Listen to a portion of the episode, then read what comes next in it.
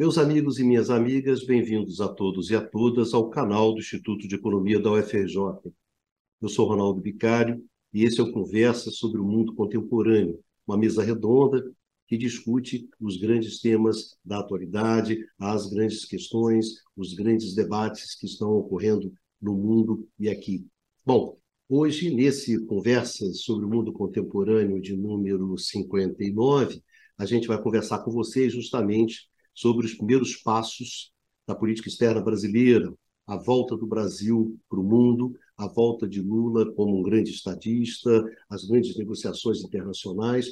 E nesses primeiros passos, o que ficou bastante marcante foi a ida do Lula à Argentina, a retomada do Mercosul, da CELAC, a aproximação, a tentativa para fechar o acordo entre o Mercosul e a União Europeia. Esses foram os primeiros passos. Em cima desses primeiros passos é que a gente vai conversar hoje com vocês, com a nossa mesa tradicional.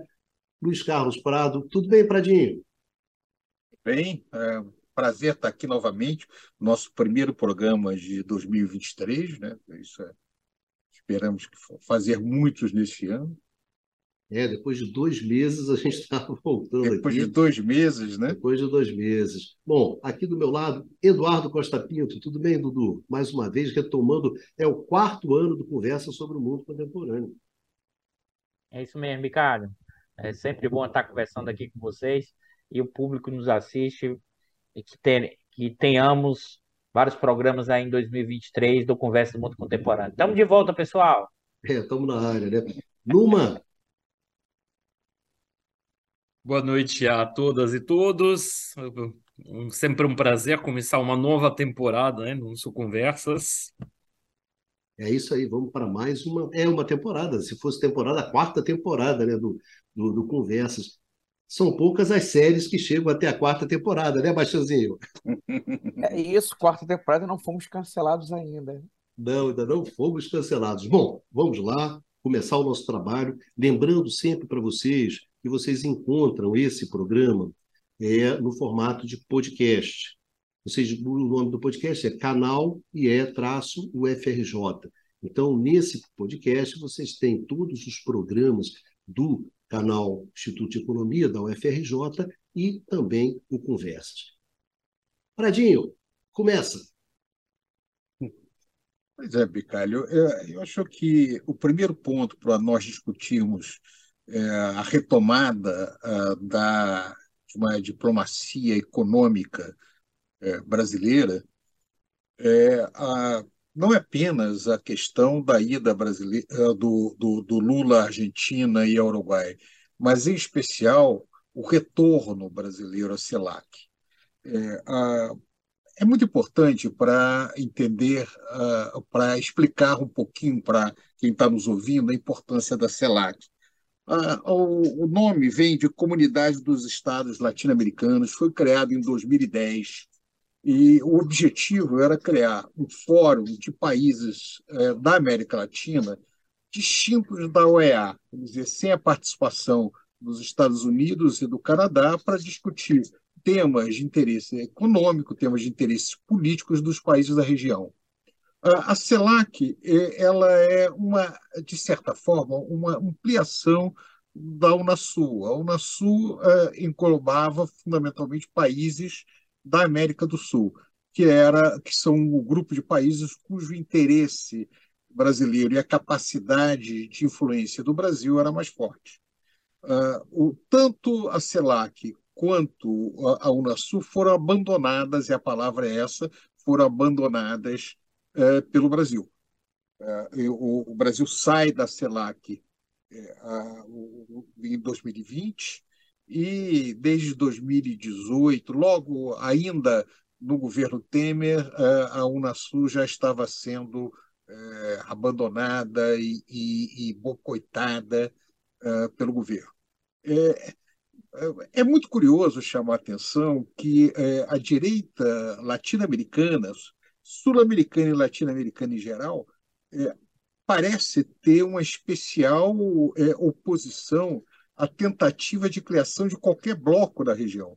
Ora, um bloco na região não é necessariamente é, ideológico numa outra visão de mundo, ele, ele trata de temas de interesse do, do conjunto dos países da região.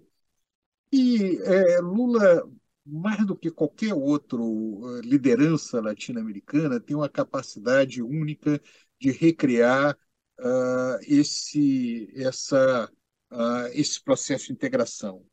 É, a, a, chegada dele na CELAC eh, foi, foi muito impactante. É, até os eventos em torno disso. Né? É, eu estava até antes, dizendo que é, me dava vontade de passar um tempão falando sobre o concerto dos, da Irmandade Argentino-Brasileira no Centro Cultural Kirchner, que foi feito é, por ocasião da visita do Lula é, na, na, Argentina, que foi muito impressionante. Eu recomendo para as pessoas que não viram é, verem isso. O Centro Kirchner é, é um prédio maravilhoso, é um, é, era o antigo palácio é, do, dos Correios na Argentina e foi transformado num grande centro cultural. É, e ele é imenso, são 1.700 lugares, uma coisa assim muito grande. Estava repleto de pessoas, é, terminou com Lula lá, com, com uma, uma, chamada muito, é, muito emocionante do público argentino, o que mostra a imensa popularidade do, do, do Lula nesse país.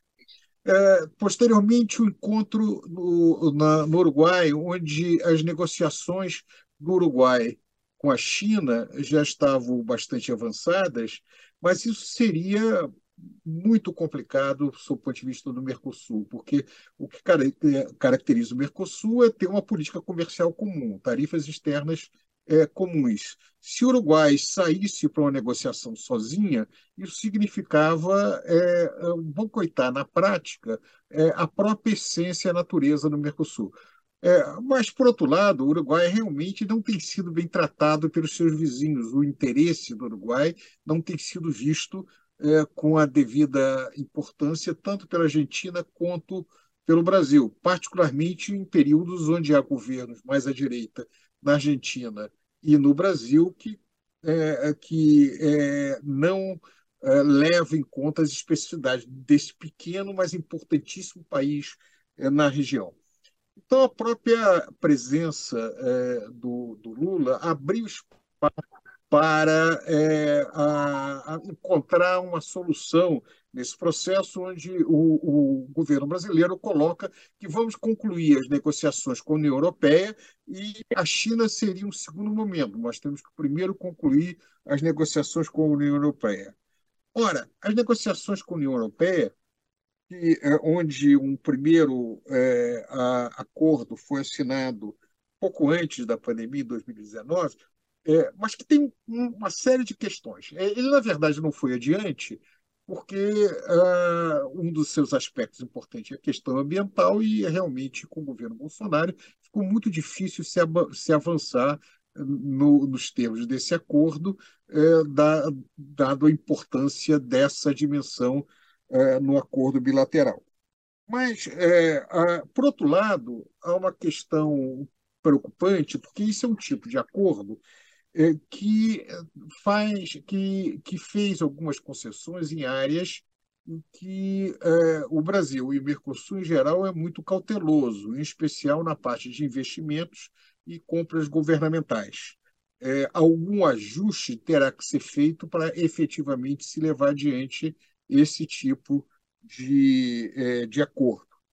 Por outro lado, é interessante que há um, uma manifestação Departamento de Agricultura dos Estados Unidos se opondo também muito duramente ao acordo, porque isso, segundo o Departamento de Agricultura, é, abriria o mercado europeu para exportação de produtos é, agrícolas da, do, do, do Mercosul, que são concorrentes direto com exportações americanas. Então, Uh, por um lado, a agricultura você teria ganhos, embora quando se analisa os termos do acordo, alguns problemas em alguns setores, a parte de açúcar, é, em algumas áreas agrícolas, há algumas questões que, tem que, ser, teriam que ser equacionadas.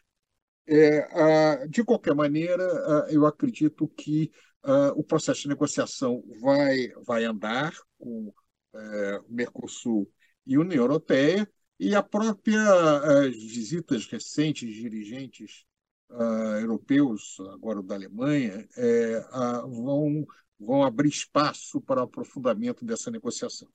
É, o clima muda dentro é, dessa esfera.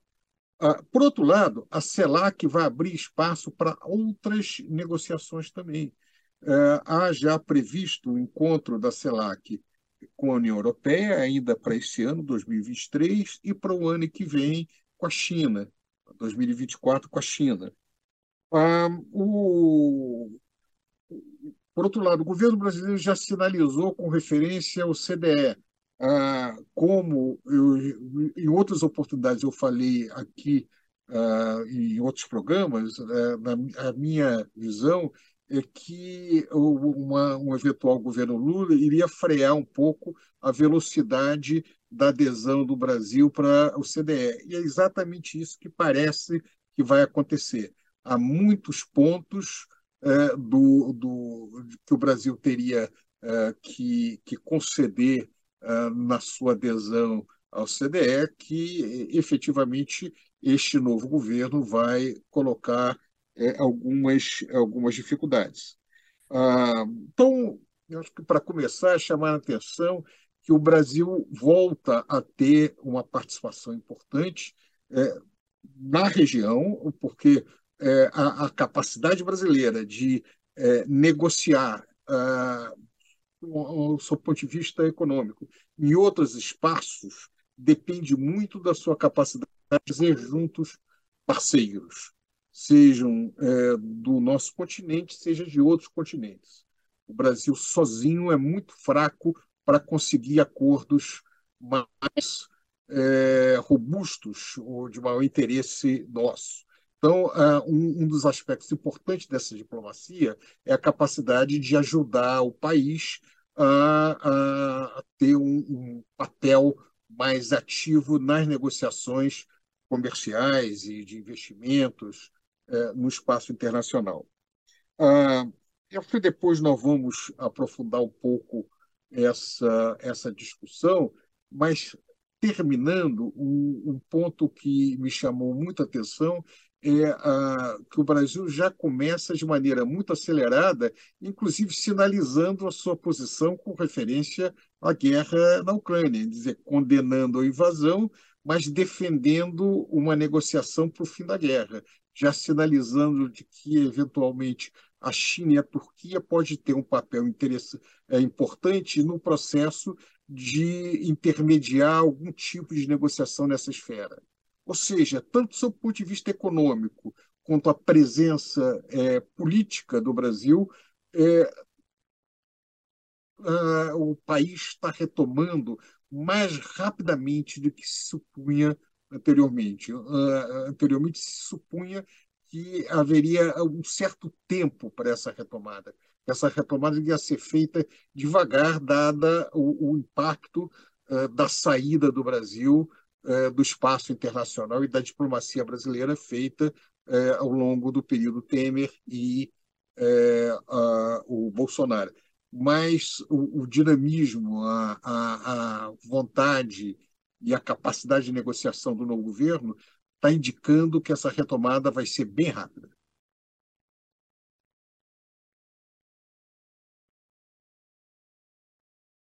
Valeu, Prado. Baixãozinho, quais são os seus comentários iniciais sobre esses primeiros passos? Bicalho, é, quando a gente debateu o tema do, da política externa do Brasil no mundo, no governo Lula, no, no final do ano passado, quer dizer, ainda de maneira muito prospectiva, chamamos a atenção para o fato que, é, dentro dessa crescente rivalidade entre Estados Unidos e China, tá? que alguns falam já de uma de uma nova Guerra Fria, né? envolvendo Estados Unidos e China, o caminho do Brasil seria um caminho é, intermediário, né? quer dizer, de não tomar partido demais, nem de um lado nem do outro, e tem boas relações com os dois países, historicamente, e de explorar as oportunidades, né? o, que, o que é possível é, na, na, na relação com tanto chineses e norte-americanos. Tá, e aí eu chamaria a, a atenção é, para a seguinte coisa, quer dizer, as primeiras movimentações do Lula, né, foram, digamos, na direção do, do Ocidente. Né? Quer dizer, primeiro aqui as visitas à Argentina é, e ao Uruguai, e a reunião que o Luiz Carlos já comentou em detalhes. Tá? Essa semana esteve no Brasil é, o primeiro-ministro alemão, Olaf Scholz, né? também a ministra de Relações Exteriores é, francesa, tá? para acertar uma, uma é, visita é, do Macron, do presidente francês é, Emmanuel Macron, e também já está acertada uma, uma ida do Lula aos Estados Unidos para se encontrar com, com Joe Biden, presidente norte-americano. Tá? Então, é, quer dizer, América do Sul, não? Né? Europa, Estados Unidos. Sendo que, aqui no contexto da, das visitas aqui pela, pela América do Sul, um dos temas era o acordo do Mercosul, é, Europeia. Tá? É, isso não significa, é, evidentemente, tá, que é uma que é uma tomada de posição, de maneira alguma, né, pra, no sentido desse bloco. Até o Luiz Carlos já adiantou né, que, ainda que o Brasil tenha, tenha esse encontro com, com o chanceler, com o primeiro-ministro alemão tenha sido interessante e, e muito amigável, o Brasil já se posicionou, né, ainda que contrariamente a, é, de maneira crítica à invasão russa é, do território ucraniano, tá? mas o Brasil não topou né? na verdade, essa canoa furada de querer mandar, de mandar armamentos para a Ucrânia. Tá? É, e até ao falar da crise na Ucrânia, da guerra russo-ucraniana, né, apontou a, a China, né, como junto com a Turquia também, elementos aqui que o Luiz Carlos já destacou, como sendo países que poderiam, juntamente com o Brasil, colaborar para uma solução é, para um, um final desse conflito, né, para um acordo de paz entre os envolvidos. Tá? Porque, na realidade, os lados estão escalando, e aí a gente pensa Rússia e também Estados Unidos e Europa, aliados da, da Ucrânia, que tem ajudado a Ucrânia no, no seu esforço bélico. É, então, é, eu tô curioso, né? Quer dizer, para para as primeiras sinalizações em relação à China. Né? Dado que as primeiras viagens se deram no âmbito da América do Sul, né? e recepções, né? quer dizer, é, não só viagem, porque aqui no caso o alemão é que veio para cá, mas enfim, eu, é, América do Sul, Europa e, e Estados Unidos. Tá? E quando é que vai ser esse primeiro encontro, então, com o Xi Jinping, né? E como é que vai ser essa, essa tomada de posição em, em relação à China, né? Apesar de termos também aquelas sinalizações é, interessantes. Mas último ponto que eu destacaria em relação a isso está tá ligado a, a, a, movimentação inicial do, do presidente brasileiro, é que a, essa reaproximação com os países é, latino-americanos, em particular sul-americanos, é, ela também está, de alguma maneira, relacionada à China.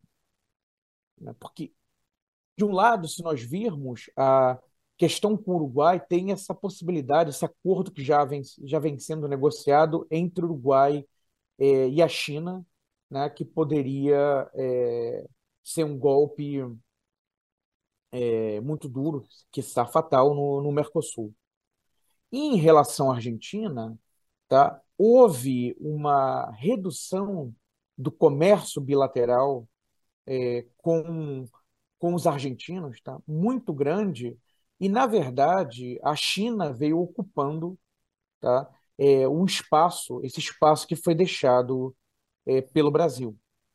Tá? Então, de certa maneira, essa reafirmação é, do, do comércio bilateral, da, das relações Brasil e Argentina, se dá no sentido de um peso crescente, tá? de reduzir esse processo de um peso crescente dos chineses aqui na região e na Argentina é, em particular. Então, não apenas reafirmar é, um protagonismo, protagonismo brasileiro na, reunião, na região, a liderança brasileira, né, esse é um termo que, evidentemente, o pessoal de Itamaraty não usa, é um termo liderança brasileira, é um termo é sempre evitado é, do ponto de vista da linguagem diplomática, tá? mas tem uma ideia de reafirmação, de retomada do protagonismo do Brasil é, como líder na, na região, mas isso envolve também é, um deslocamento da, da China que cresceu muito a sua presença é, na região no, nos últimos anos. Então, seriam essas primeiras colocações para a gente trocar, trocar uma ideia. Né? Valeu, Bastiãozinho. Numa, colocar você na roda. Como é que você está vendo essas primeiras jogadas brasileiras no tabuleiro internacional? A volta do Lula, a volta dessa política brasileira, enfim. Então, Micário, acho que uh, há muitos aspectos é, que já foram uh, sublinhados uh, pelos camaradas, Luiz Carlos e Eduardo. Um, eu diria que, de facto, a gente pode especular né, de, uma, de alguma forma, mas já tem elementos assim que permitem afirmar que haverá uma, uma ruptura eh, em relação ao governo anterior, né, quanto ao, à inserção geopolítica, uh, geoeconômica uh, do Brasil e, uh, obviamente, do ponto de vista econômico. Tá? Um dos grandes desafios né, que já foi apontado é justamente o posicionamento do Brasil em relação aos dois grandes blocos né, que estão a caminho, pelo menos, de se uh, constituir, né? com, de um lado, uh, o bloco ocidental liderado pelos Estados Unidos e do outro, um, um, bloco centrado na China, bom, na verdade que tem a China como grande protagonista, né?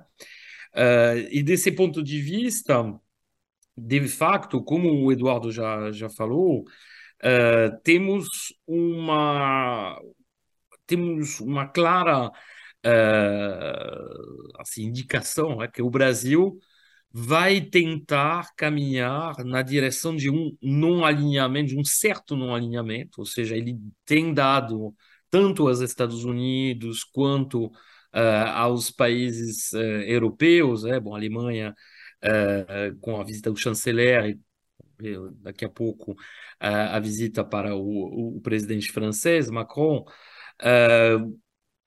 umas, um, um, sinal muito claro é que haverá uma colaboração do Brasil com esses países e, ao mesmo tempo, uh, o Lula e a diplomacia brasileira têm dado também indicações que haverá retomada uh, de um projeto de Uh, vamos dizer, de integração, de uma concepção de inserção do Brasil uh, no sistema internacional associado aos grandes países do Sul.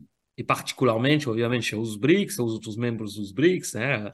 China, Índia, África do Sul e, a, e até a Rússia. Tá? Mesmo se o Lula sendo muito cauteloso, não se posiciona tanto uh, na questão do conflito uh, russo-ucraniano. Tá? Até porque justamente é um ponto de atrito muito grande entre os, uh, os dois blocos já, já mencionados. Tá? Então, o Brasil, é importante sublinhar, tem uma posição de locomotiva das economias latino-americanas e particularmente sul-americanas. Tá? quando você fala com qualquer economista heterodoxo na Argentina, na uh, no Chile, uh, até na Venezuela, você vai ter sempre, sempre vai voltar essa ideia fundamental que o Brasil é a grande economia sul-americana, que, portanto, os rumos seguidos pelas políticas econômicas no Brasil uh, e em particular, o tipo de inserção econômico, comercial promovido pelo Brasil tem uma importância muito grande na região. Tá?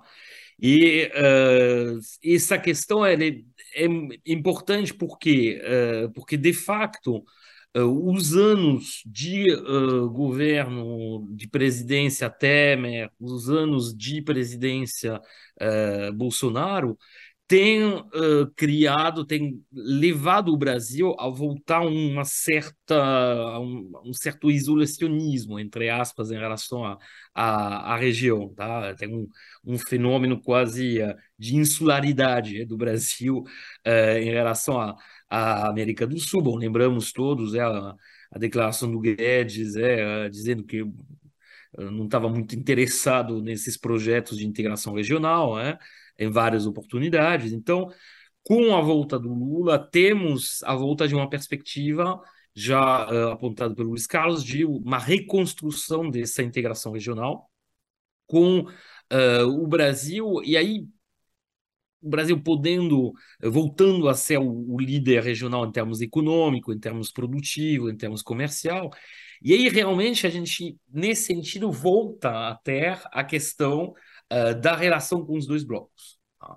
Porque se de um lado, de facto, os projetos uh, de integração multilateral que tinham sido de, uh, carregados né, pelos dois governos anteriores, né, que representavam uma espécie de entreguismo desculpa, do ponto de vista econômico, Uh, esses projetos uh, neoliberais, né, uh, eles, do, de outro lado, são contrabalanceados por outras perspectivas de integração, particularmente com os países do Sul, e aí se, se coloca a questão da, do tipo de relação que vai ser construída, que vai ser reconstruída, por exemplo, com a China. Tá? Porque a questão da presença chinesa na, na América do, do, Sul ela é ambivalente. Ao mesmo tempo que a China se tornou o principal parceiro comercial, é, é, o quase, é, bom, em termos de exportação, certamente, no caso do, é, dos países é, primários exportadores como o Brasil, é, com forte pauta primário exportadora, né, é, como o Brasil, mas também em termos de presença uh, de uh, investimentos uh, chineses, particularmente nos setores de infraestrutura. Tá? Então, a questão que se coloca é de tentar retomar um projeto de integração regional que, ao mesmo tempo, seja um certo escudo é, contra uma integração que seria completamente, uh, vamos dizer, um, sujeitada né, em relação uh, ao bloco ocidental, mas ao mesmo tempo evitar de se tornar tampouco uma, uma província é, uh, fornecedora de uh, matérias-primas para as economias asiáticas, em particular para a economia chinesa. Tá? Então, o Brasil é o único país da região que tem escala, que tem sistema produtivo para tentar, pelo menos, resistir produtiva e uh, infraestruturalmente a essa, uh, essa crescente uh, presença chinesa, em particular. Tá? Então, é uma equação que não é, não é tão fácil. Por isso que acho que o caminho de um certo não alinhamento, é, beneficiando tanto de boas relações comerciais, econômicas, diplomáticas com o bloco ocidental quanto com o bloco oriental, entre aspas, é, liderado pela China, seria o melhor caminho, a meu ver, e a análise que tem sido desenvolvida e, e uh, apresentada pelo Lula uh, nos, últimos, uh, nos últimos tempos, né? desde que bom, se configurou como candidato, depois como vencedor da, da eleição. Tá? Então seria basicamente, depois a gente vai voltar, imagino, essas questões. Né? Valeu, Luma. Dudu, colocar você nessa discussão, essa volta do Lula, essa volta desse protagonismo brasileiro, é, é bem-vindo na América Latina, né, Dudu? É, e a gente, depois de dois meses na volta do retorno, e no nosso último programa, Nós estamos falando sobre a perspectiva do que estava por vir do governo Lula. E agora a gente já está avaliando o primeiro mês do governo Lula. E me parece que nesse primeiro mês, é, a questão externa e o tipo de inserção e a sinalização foi até mais rápido do que a gente esperava. Em certa medida, como o Prado, o Baixa e o próprio nome já disseram, o eixo, e a gente tinha falado isso aqui há dois meses atrás, o eixo é a integração regional especificamente a questão da América do Sul.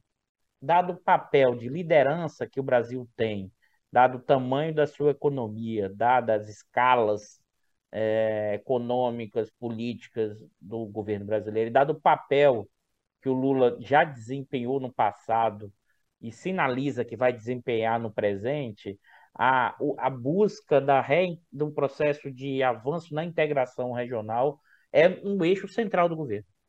Toda a discussão, inclusive, aqui, a gente pode depois debater sobre isso, toda polêmica ou não, sobre a ideia de moeda única, moeda comum, a gente pode voltar nesse ponto dessa discussão, ou formas de, de troca comercial sem utilizar o dólar, que é essa discussão da, que o Lula foi na, na Argentina, porque essa, é, é, toda essa questão foi levantada por causa de um artigo do Haddad, ainda durante a campanha, sobre moeda comum, é... Verdade, com Galípolo, que também está na equipe econômica. Isso.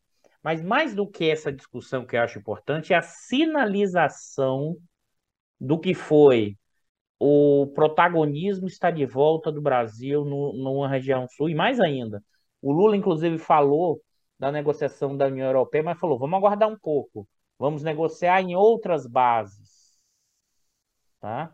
Toda a discussão da entrada na OCDE também como o Prado já comentou, o Lula falou: não, nós não vamos negociar com um país pequeno. Eu acho que tem uma questão que é. E aí, Baixa, não sei. É, bom, a gente pode até discutir sobre a questão chinesa dos BRICS. É, não foi do primeiro movimento, mas acho que terá movimentos de aproximação com os BRICS. Eu acho que o Lula vai jogar nessas duas pontas. A, a questão europeia, sim, mas é a questão europeia, na questão dos investimentos, na questão ambiental, que acho que é um eixo fundamental. A questão ambiental vai ser um eixo fundamental da política externa, sobretudo olhando para a Europa e para os Estados Unidos nessa questão ambiental. Mas, ao mesmo tempo, como já foi dito aqui, ele diz o seguinte: ó, não fala do Lula, não fala na hora, quando é, um não quer, dois não brigam. Então, ele está criticando a guerra e, inclusive, diz que não vai dar é, fornecer né, é, armamentos ou suprimentos para a guerra. Ele também sinalizou que eu estou fora dessa história. Tá? Então, nesse sentido, ele não, ele não vai tomar lado e partido na guerra, isso para mim está muito claro. Né? Tem uma aproximação já com os Estados Unidos, mas acho que também terá, um, nos próximos meses, nós veremos é, movimentos significativos na questão da aproximação dos BRICS. É bom lembrar que tem um presidente dos BRICS, na verdade, foi escolhido pelo Bolsonaro, né, com mandato. Então, até que ponto permanecerá ou não esse presidente durante o governo Lula? Lembrando que o, o economista foi tirado também com mandato. Oh, meu Deus, esqueci o nome dele. É, Paulo Nogueira Batista Júnior? O Paulo, o, o Paulo Nogueira Batista Júnior, que era o presidente dos BRICS com mandato, o Bolsonaro, não sei se foi o Temer ainda, diga para. Só para explicar, ele é presidente do Banco dos BRICS, não dos BRICS, porque os BRICS é um acordo. Não, não, eu estou chamando dos bancos dos BRICS, claro. O que o Prato está chamando atenção, os BRICS é um acordo entre os vários países, mas um dos instrumentos institucionais, que é onde tem a grana, né, e que pode ser potencializado como financiamento, coisas do tipo, é o Banco dos BRICS, que o Paulo Nogueira Batista Júnior teve um mandato e foi retirado pelo governo Bolsonaro. Né? Então vamos esperar nos próximos meses que podem ocorrer mudanças é, nessa relação. Acho que também um dos campos de avanço da política externa brasileira será também a questão de uma retomada com os BRICS, e uma reconfiguração da relação com a China. Então você tem um polo BRICS e China, um outro polo Europa e Estados Unidos, e aqui com uma lógica, na, no caso europeu, é muito forte a questão ambiental, a questão do debate. A questão dos BRICS é a questão chinesa, me parece que é como pensar relações comerciais e tecnológicas além da interação comercial, né? que nesse sentido a gente exporta commodities, importa máquinas e equipamentos, mas o eixo da política externa brasileira ficou muito claro nesse primeiro mês. É a integração regional e é avançar nos passos da integração regional para fortalecer a negociação com esses grandes blocos, não a partir do Brasil, mas a partir da região. Então, é, esse é o, pelo menos o primeiro cenário que eu consigo enxergar desse primeiro mês de governo. Valeu, Uma palavrinha, Dudu. Bicalho. É, Tudo bem. Concordo. É, também acho que é, haverá uma, uma aproximação com os BRICS, que o caminho será esse, esse caminho é, de não alinhamento, né, usando o termo que o Numa utilizou, que é um termo é, lá de trás, do passado, que a gente explicou em, em programas é, anteriores, nessa posição intermediária, negociando com, com os diferentes blocos, né? É, e procurando tirar as vantagens possíveis né, desse, dessa relação nos seus diferentes eixos. É, a única coisa que eu acho é que, bom, eu também acho que haverá essa aproximação, mas até aqui os movimentos foram um pouco tímidos né, nessa relação com os BRICS. Então, estou curioso para ver é, os próximos passos. Né? Mas o que eu, a minha expectativa é a mesma que a sua. E aí também, concordando, né, é que a integração regional aqui na América é, Latina, né, particular na América do Sul, é realmente o grande eixo. Né? A ideia do Brasil como uma é, de fortalecer, de recuperar espaço perdido e fortalecer essa posição como é, líder regional aqui na, aqui na América, na América do Sul. Tá? Esse, esse, é o grande foco. Até porque, só, Bicalho, uma última palavra, você falou da, da questão do, da natureza do comércio com as diferentes regiões, é, do ponto de vista de produtos industriais de mais alta tecnologia, por exemplo, o nosso principal mercado é aqui. Tá? Não é para os países do norte. Pradinho, você queria fazer uns comentários sobre a questão queria. da moeda única, essa questão que surgiu no meio desse, desse debate? Queria sim, queria sim. O, você tem. Eh, primeiro, chamar a atenção o seguinte: é, a, toda a política do PT, desde é, a entrada do primeiro mandato Lula lá atrás, foi no sentido de criar um espaço econômico é, de, onde a presença brasileira seria maior que a América do Sul, não é América Latina, é América do Sul. É, a Unasul é a expressão disso. Por que América do Sul? Porque o Brasil tem absoluta consciência que, na medida em que atravessa esta fronteira e entra no Caribe e, e começa a se aproximar da América do Norte, a presença americana é, é, é realmente avassaladora. Basta ver as relações comerciais é, a, no Cone Sul, o, o, papel, a importância do Brasil é muito grande, é, da China também. É, só para ter ideia, é, Numa, é, a, a China representa alguma coisa em torno de 30% da exportação dos países do Mercosul, que é mais ou menos a mesma coisa do, do Brasil. É, a, os Estados Unidos ele é um terço disso, da, aproximadamente. Então, é, o, o, Mercosul e o Brasil também têm seus principais mercados: é, a China, a União Europeia e uh, os Estados Unidos. Né? O Brasil é, é, bem global trader nesse sentido, ele é bem razoavelmente equilibrado, embora a China tenha crescido em comparação a outros países nos últimos anos. Mas ainda esse, esse ele também a, a, a, possibilidade de fazer uma política externa relativamente independente se reflete também na, na própria, nas próprias relações comerciais brasileiras. Mas qual é a dificuldade da região? A Argentina, vamos pegar o, o ponto, ela tem uh, problemas de balanço de pagamento graves, ela tem falta de dólar. Então, a primeira questão que se coloca é por que, que na relação comercial entre Brasil e Argentina nós devemos usar o dólar, que é a moeda escassa, sob o ponto de vista é, da Argentina. Ah, essa discussão já é uma discussão antiga. O que se coloca não é estabelecer uma moeda é, uh, única lá, a União é, Europeia, é, que se criou o euro, mas estabelecer uma moeda estrutural, o que quer dizer isso? É, é, é, uma, é uma unidade que não, não, não vai ser emitida, propriamente dito, que vai servir é, como base para troca é, bilateral sem usar dólar. Então, imagine que a Argentina tinha um débito ou ficava deficitária com referência ao Brasil. Em vez dessa dívida ser em dólar, uh, ela seria nessa unidade de conta comum. Ela não seria nem peso, nem real, mas seria nessa unidade é, de conta comum. Essa unidade de conta comum tem que levar em conta a inflação dos dois países, mas ela não precisa ficar sujeita aos problemas associados ao, à, à política é, monetária é, norte-americana. Observe a importância desse movimento, que isso não é muito diferente da discussão que há entre a Rússia e a China no sentido de estabelecer mecanismos de comércio que não passem pelas redes tradicionais é, dos mecanismos financeiros internacionais. Então, é claro que uma coisa muito, muito modesta.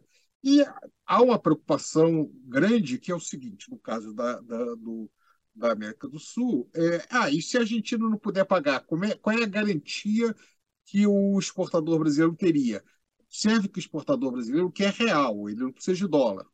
Essa garantia seria dada em termos de produtos, seria uma garantia real, é, que pode ser é, trigo, pode ser outros produtos eventualmente produzidos é, pela Argentina, o que não é muito diferente daquilo que está sendo discutido na Ásia. Então, caso isso vá adiante, nós estamos vendo um mecanismo muito interessante, que pode ter consequências, não terá a curto prazo, mas a médio prazo pode ser uma forma muito interessante de estabelecer novas formas é, de comércio bilateral é, no mundo onde é, a, o sistema financeiro internacional tem uma série de custos para se operar é, dentro dele.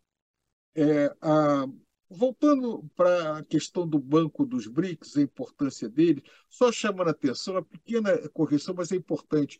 O, o, o, o Nogueira Batista foi afastado ainda durante o período Temer. A, a, a, alegação do afastamento, né, ele foi afastado pelo banco, que ele teria é, rompido com, com, com, com é, as normas é, internas do banco, ele teria criticado o governo brasileiro. Quer dizer, ele era, uh, embora seja um, um, dirigente do Banco dos BRICS, ele fez críticas ao governo, então, é, é, ao governo Temer, isso acabou é, justificando o, o, seu afastamento. mas, claramente, agora o que se coloca é que seria melhor ter no Brasil, ter no, nos BRICS alguém vinculado ao novo governo, mas eu não acredito que eh, será tão fácil fazer essa mudança no curto prazo. Isso vai exigir algum prazo, algum tempo para se mexer eh, dentro dessa esfera. O outro ponto que desde só, o governo só um comentário, Henrique, Prado. Só um comentário, é. Prado. Desconfio que isso não demorar muito tempo, não, Prado. O que, é que você está chamando de muito tempo? Que um ano, seis meses? Eu não sei, é, é muito difícil eu, de saber, mas é possível. Eu, eu acho que isso será um. Quando eu estou sinalizando, eu acho que isso será uma mudança nos próximos meses, Prado. Não, vamos ver. É, é, é, é muito difícil a gente fazer é, qualquer, qualquer cenário nisso, porque é, eu, eu, eu pessoalmente não tenho nenhuma informação de como é que anda é, essa, essa esfera, mas é, eu acho um cenário perfeitamente plausível. Mas vamos retornar à questão da integração uh, da América do Sul. Um dos pontos da integração da América do Sul, aliás, desde o governo Fernando Henrique, era a integração física, via ferrovias, via estradas, é, porque um dos problemas numa, da relação do Brasil com a América do Sul é que, tradicionalmente, o Brasil está de costas para a América do Sul. Né? É, fora o Cone Sul, é muito difícil acessar outros países da região pela, pela existência de áreas menos populosas e também por fato nós compartilhamos essa uh, imensa floresta equatorial que é a Amazônia. É, a, a, integração não caminhou desde o governo Fernando Henrique, principalmente porque o Brasil, desde então, viveu eternamente com restrição fiscal. É, então, você não. É, os investimentos elevados para poder fazer esses eixos de integração nunca foram adiante.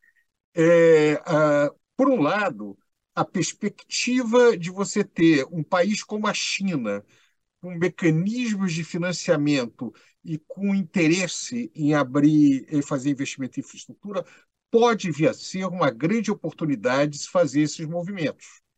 Por outro lado, esses movimentos terão um grande empecilho, que é a questão ambiental, que vai ter que ser tratada, porque, obviamente, uma parcela razoável dessa fronteira é em áreas é, onde há preocupações de natureza ambiental, então tudo isso terá que ser tratado.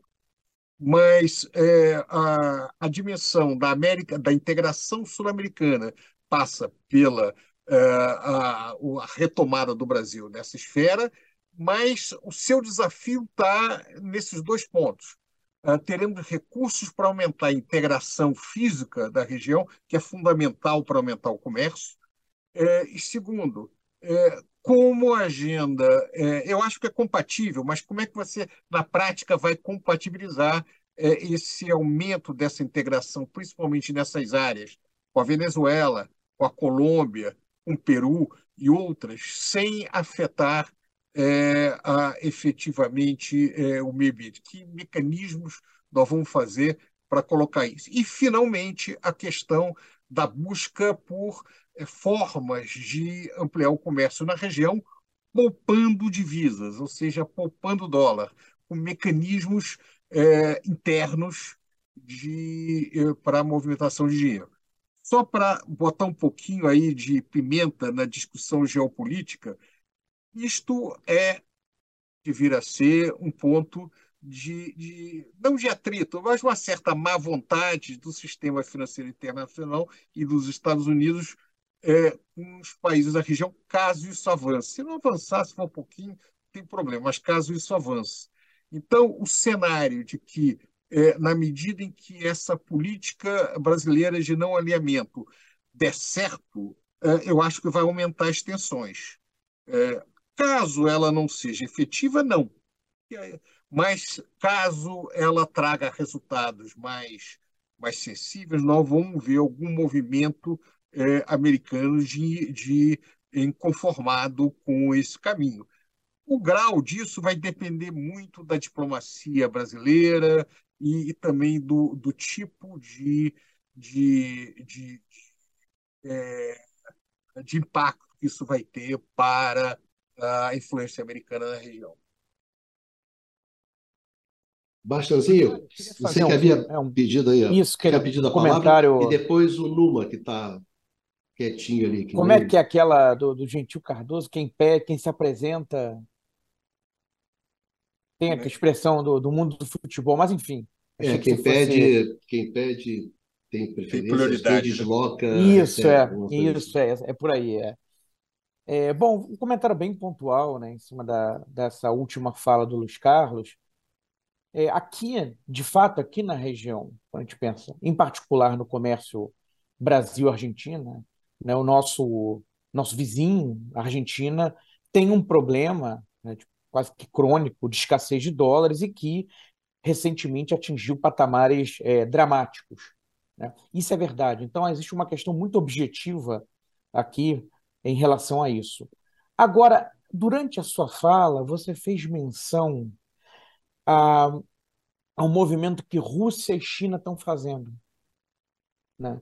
E aqui coloca um elemento que é mais amplo tá? nessa, nessa questão de escassez de dólares ou de ter que dispor de dólares, que é o fato que o dólar é tanto a principal moeda internacional como uma moeda nacional a moeda nacional dos Estados Unidos da América.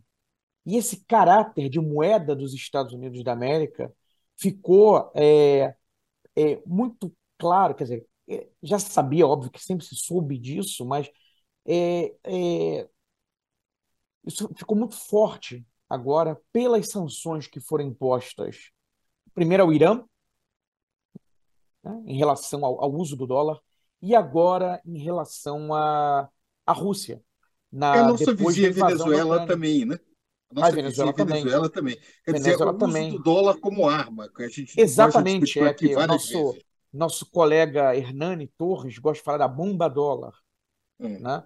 É uma arma, foi usada como uma arma. Né? Esse, essa apropriação das reservas russas sinaliza que, olha, é, do ponto de vista geopolítico, quer dizer, é, ter reservas em dólar é, não é uma garantia, porque no momento que você tiver em algum conflito com os Estados Unidos, né, eles vão usar essa atribuição do dólar ser a sua moeda nacional, tá? E vão jogar arma dólar, então vão usar arma dólar, a bomba dólar é, contra você, né? contra o seu país. Então, quer dizer, existe uma dimensão muito objetiva de um problema concreto, estrangulamento externo e de escassez de dólares que a Argentina vive, é, já vive há muito tempo e, e, e na verdade, ela está praticamente em default, um default virtual desde 2018. Se não tivesse ido ao, ao FMI em 2018, tinha, quebra, tinha quebrado, né? em, moeda, é, em moeda estrangeira se quebra. Tá? Aí até faço uma breve menção, você usou o termo restrição fiscal, isso aí é mais controverso, né? É, quebrar na sua própria moeda, enfim, mas essa é uma outra discussão, é algo mais discutível. Então, existe essa questão objetiva aqui na região, mas existe uma outra questão que se tornou muito importante recentemente, que é, é o uso do dólar enquanto arma né, por parte do país que emite os Estados Unidos da América. Né? Então, uma redução da exposição a dólar, uma redução da dependência ao dólar, é algo que é, atinge, atingiu também uma dimensão estratégica e Só não apenas do ponto de vista econômico, comercial. Só esclarecer o que falei sobre restrição fiscal.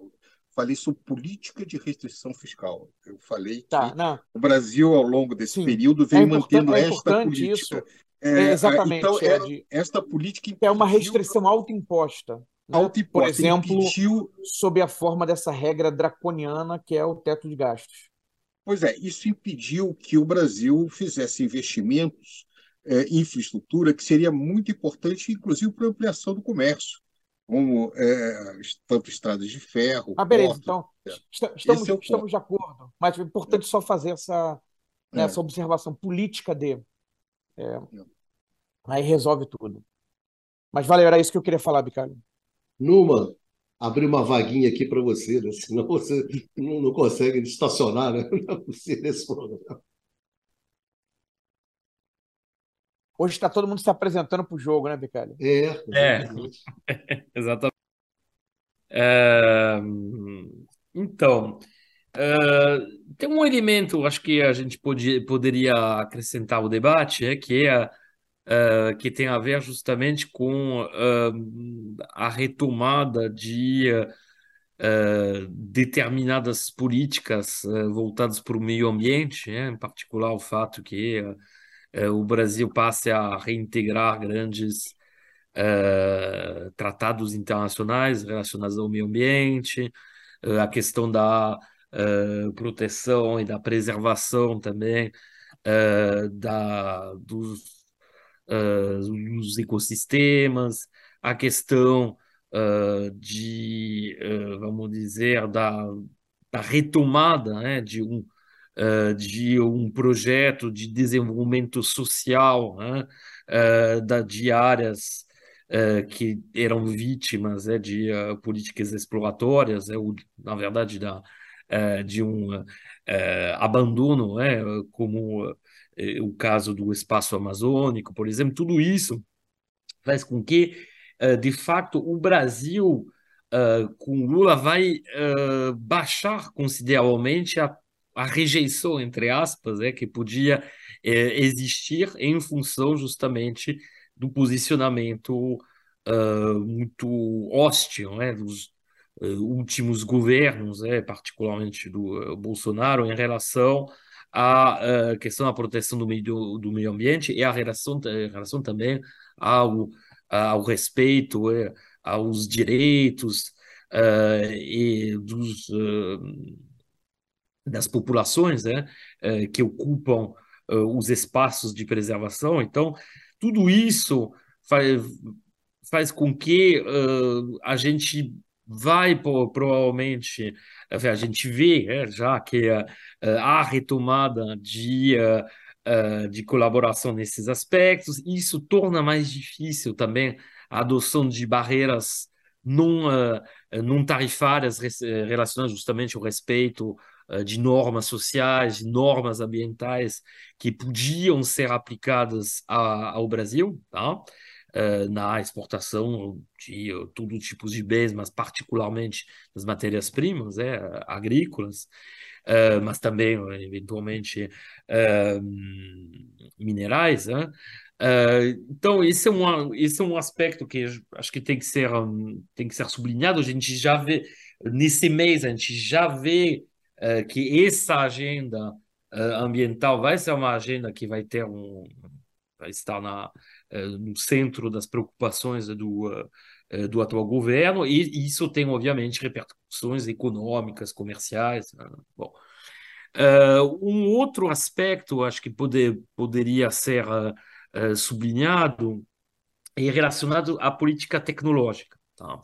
Isso é um assunto que, obviamente, por enquanto, é, é difícil uh, tratar assim, de uma forma muito aprofundada, porque depois de um mês ainda não teve, uh, ainda não houve tempo uh, de relançar grandes programas de investimento em tecnologias, em setores mais avançados tecnologicamente. E, na verdade, a gente ainda não sabe exatamente em que consistiria e quais formas tomaria a política industrial. Mas, certamente, uma das pistas uh, que podem ser seguidas justamente é relacionada a essa economia verde, né? da, da, qual já falamos em vários uh, programas para outros países, né? e que agora vai voltar uh, justamente no centro das preocupações. E uh, também relacionada a essa questão da, das possibilidades oferecidas por, pelo, pelo desenvolvimento de uma política industrial, a gente pode pensar justamente em termos de colaborações em escala regional, em particular, ou até uh, em escala mais global, é, uh, com países do Sul. Tá? Então, eu acho que esse é um aspecto que tinha existido uh, nos governos, particularmente Lula II, é, e, mas que poderia ser retomado, e há índices que esse tipo de políticas produtivas poderiam ser mais ativas, poderiam ser retomadas. Tá? Uh, enfim, eram essas duas observações breves né, que eu queria, queria fazer. Dudu? Ah, Diego ia trazer um ponto aqui que tem a ver com a política externa já iniciada do governo Lula, mas é interessante chamar a atenção é, que nessa semana, semana passada, ou não sei se foi nessa ou na semana passada, isso saiu até na página 12 do Jornal Argentino, e, e também circulou nas redes sociais no Brasil, a general. Deixa eu até dar o nome exato. A, a general Laura Richardson, tá? que ela é comandante comandante do Comando Sul dos Estados Unidos.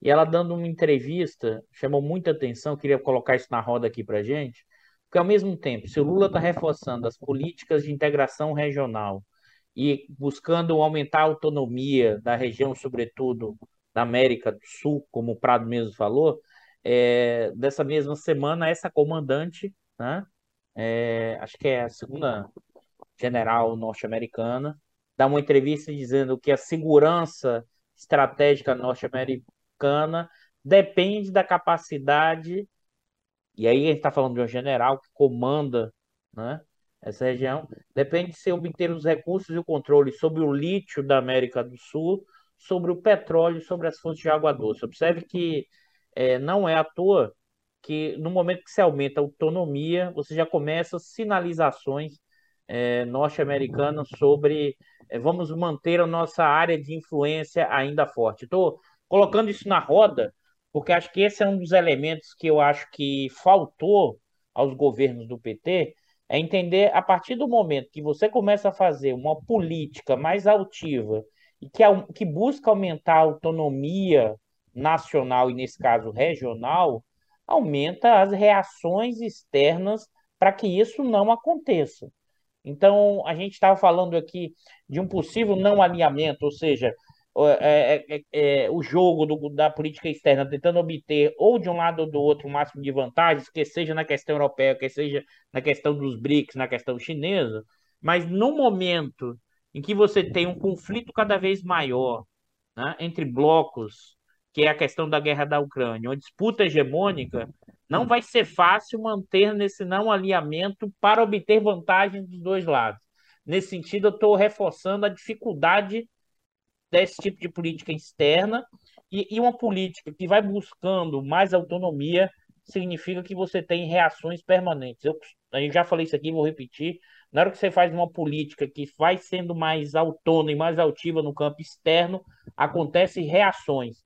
E nesse sentido, acho que os governos do PT, na verdade, não erraram na política externa, mas não entenderam que os acertos geram fortes reações. Então, eu estou trazendo essa fala dessa comandante, que não é uma coisa, vamos dizer assim, já deliberada, mas a gente tem que botar isso nesse jogo para entender a política externa numa arena do sistema internacional, em que você tem disputas entre polos hegemônicos e quem não está de um lado, supostamente quem está na liderança acha que está do outro lado.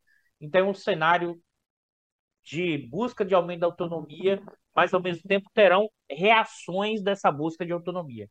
Acho que a política externa será, acho que mais tensa as reações do que inclusive foi em períodos anteriores. Queria botar isso na roda aqui para vocês. Eu vou participar aí, o, Ricardo. O Dudu, eu, eu acho que esse ponto que você trouxe é, é muito importante. Agora, é, eu entendo que esse ponto é muito importante, dado a nossa fragilidade interna no país. É, o, mais frágil é, a, são a, uma determinada sociedade, é, é mais fácil ela ser desestabilizada econômica e politicamente quando ela busca uma relativa autonomia.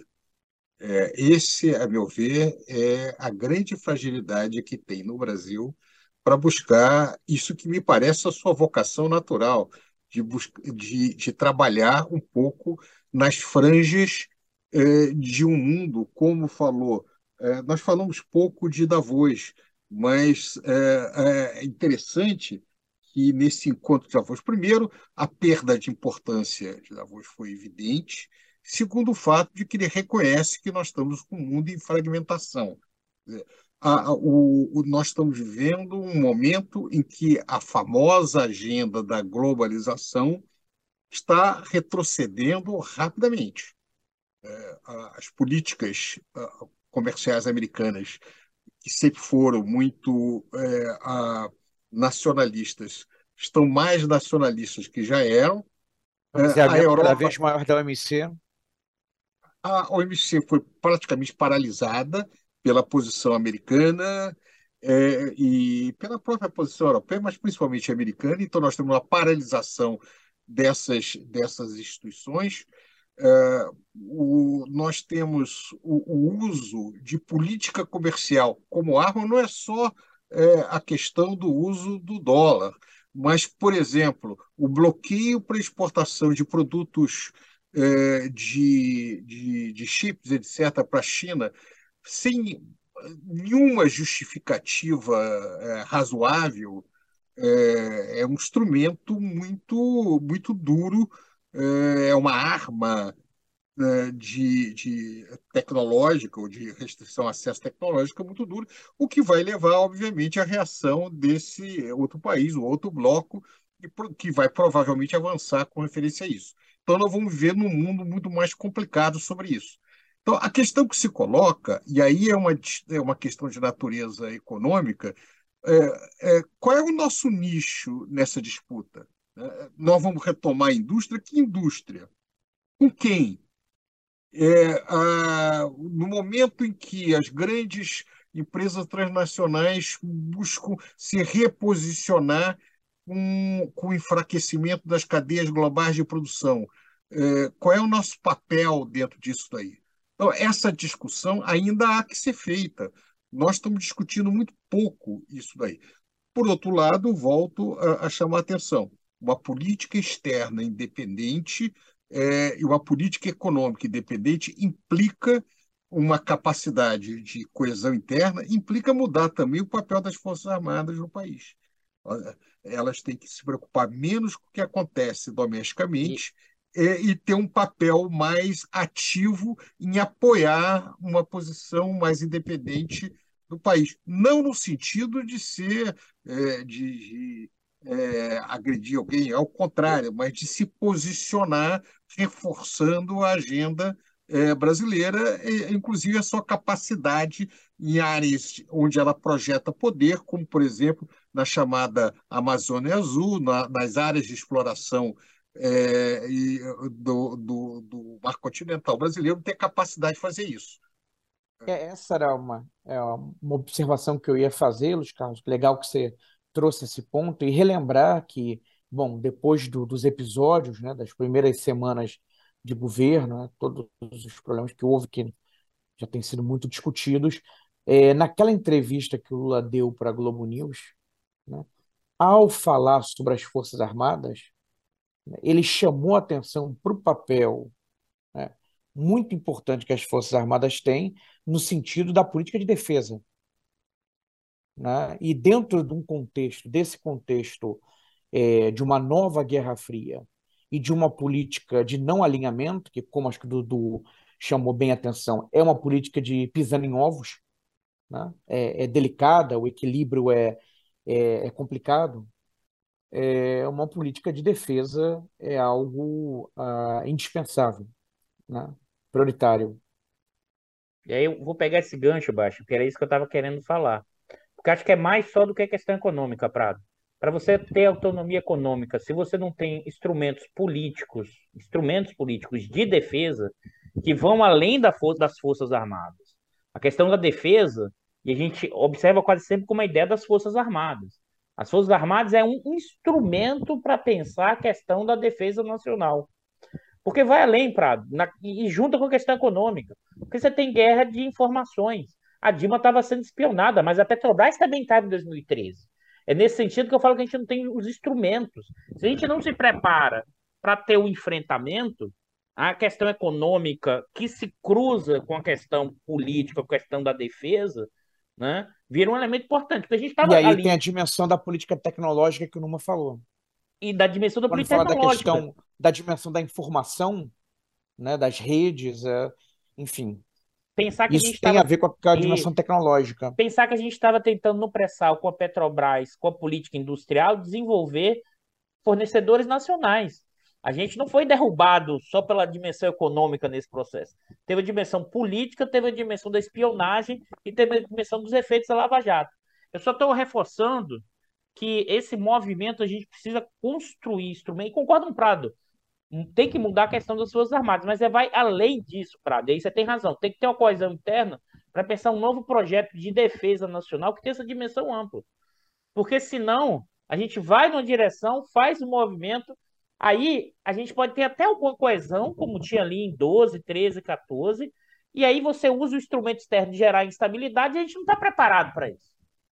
Minimamente, minimamente. Estou falando assim, de espionagem básica. Eu sei que todo mundo foi espionado, mas a gente está falando de, de você usar software é, é, Google, coisa do gênero, ou seja, de usar é, Forças Armadas, de usar televisão que está escrito que pode ser espionado, porque só usando em reunião em geral. Ou seja, se a gente não tiver minimamente essa capacidade, se a gente não aprendeu com isso, eu acho que tem múltiplas dimensões nesse fenômeno.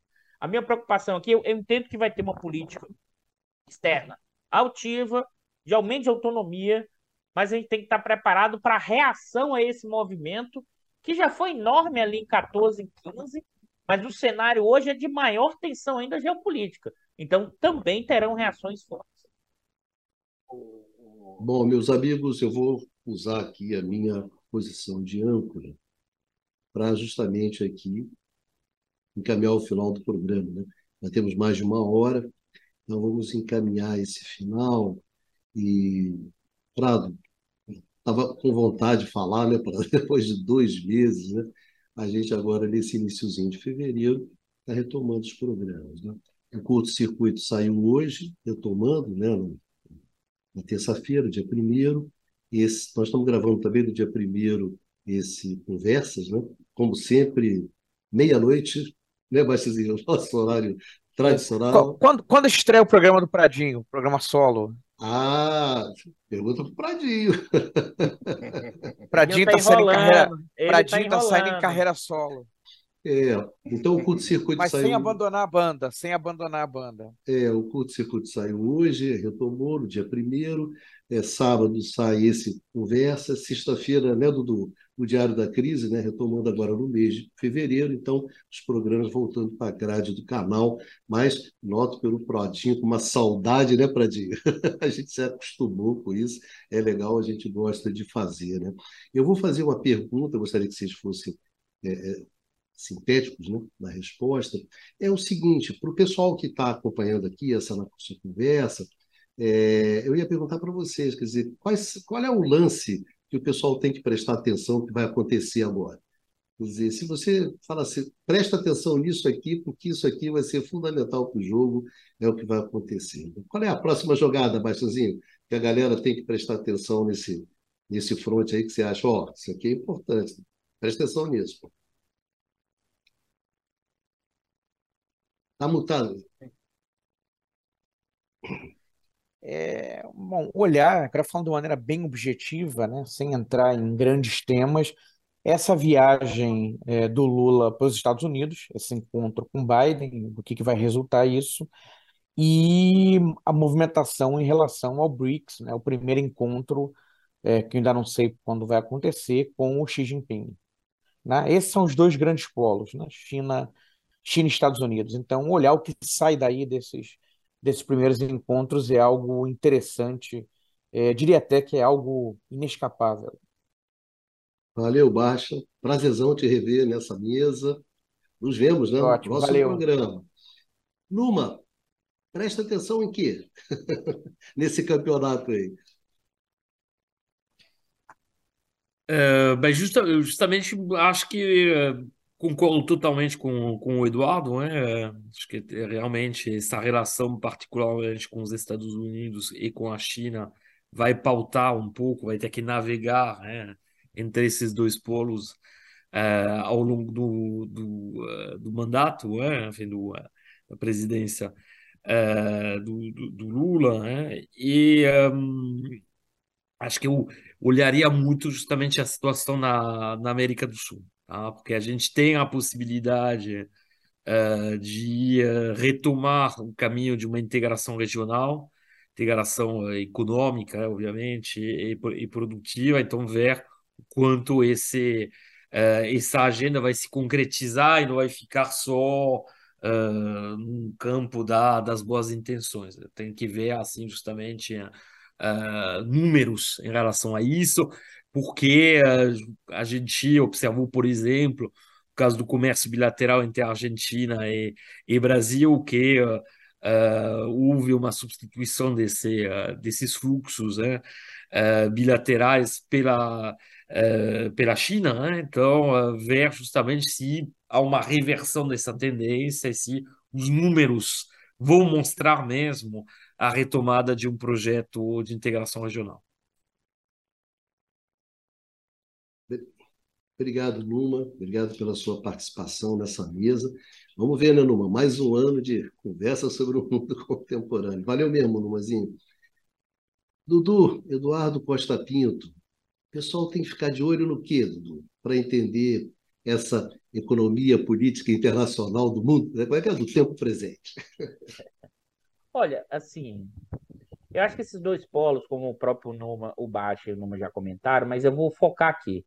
Porque eu acho que essa reunião com o Biden é mais ou menos o, o, o esperado. é, eu acho que vai ser uma aquela aproximação do converscote, sabe? Porque os Estados Unidos não está prometendo nada, os Estados Unidos não está é, direcionando investimento, não, não tem grandes acordos no sentido de o quanto essa relação é, o Biden pode ajudar no sentido de financiamento, infraestrutura, ou seja, eu acho que vai ser mais um Proforma. Eu, eu acho, aí, é, eu acho que a gente tem que ficar de olho dos caminhos que o governo Lula vai fazer, até talvez depois dessa visita, sabe, Baixa? Do caminho que ele vai tentar ali para a Ásia, para os BRICS, sobretudo para a questão da China. Mesmo ficando mais quieto nesse início, mas eu acho porque aí nessa troca que pode potencializar muito financiamento, muita cooperação técnica, muita troca, a depender da forma como a gente vai realizar esse processo. É claro que os Estados Unidos vão reclamar disso, mas como os Estados Unidos, como a gente já falou aqui várias vezes, não entrega nada, então vai ser uma conversa ali, é muito mais o seguinte, olha, pô, Lula, ganhou, não fortaleceu o Bolsonaro, isso não ajuda o Trump, tamo junto, segurei a onda aí para as Forças Armadas não fazer besteira, e o Lula vai dizer, não, tamo junto, tamo na área, mas assim, vai soltar algum dinheiro, vai ter financiamento? Não vai ter. Então, assim, acho que a gente vai ter que ficar de olho nos próximos movimentos na discussão da China e da Ásia, que esse pode ter algum cenário diferente do que, vamos dizer assim, do que está se delineando nos outros campos, que eu acho que está mais claro, sabe? A relação com a Europa, a relação com os Estados Unidos e a relação no, da integração regional. Eu acho que não está claro ainda o que pode acontecer é, nessa relação com BRICS, nessa relação sobretudo com China. Isso a gente tem que ficar de olho para entender mais como vai ser essa reconfiguração ou não, se a gente vai ficar mais encolhido, se a gente vai ampliar. Acho que esse pode ser um caminho importante para a gente vai ter que ter mais cuidado para olhar, porque esse não está tão claro ainda. Então, esse é o que, para mim, a gente tem que olhar com mais cuidado. É, só uma coisa, o Numa, o Numa tem, em vários programas, ele chamou atenção para um aspecto que você tocou, que nos últimos anos os Estados Unidos não têm oferecido nada para a gente, né, em particular, mas nada para os países em desenvolvimento em geral. Né? A China, por outro lado, não. Valeu, Baixazinho, mais uma vez. Botou um PS, né? Dudu, valeu, valeu mesmo, Duduzinho.